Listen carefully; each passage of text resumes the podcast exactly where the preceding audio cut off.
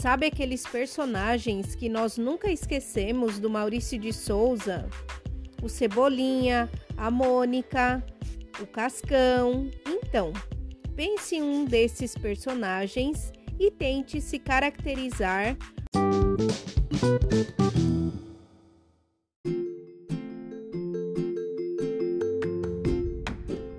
Você pode utilizar as coisas que você tem aí na sua casa para ficar o mais parecido com esse personagem escolhido.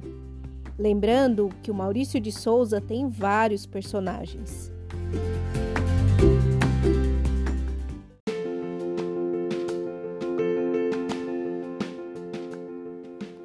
Feito isso, agora é só você fotografar-se ou pedir ajuda de algum adulto aí na sua casa.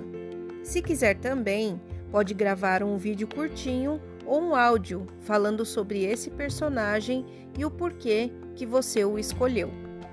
Então é isso. Vamos lá realizar essa atividade. Aposto que vocês vão adorar. E eu estou aqui aguardando a sua participação.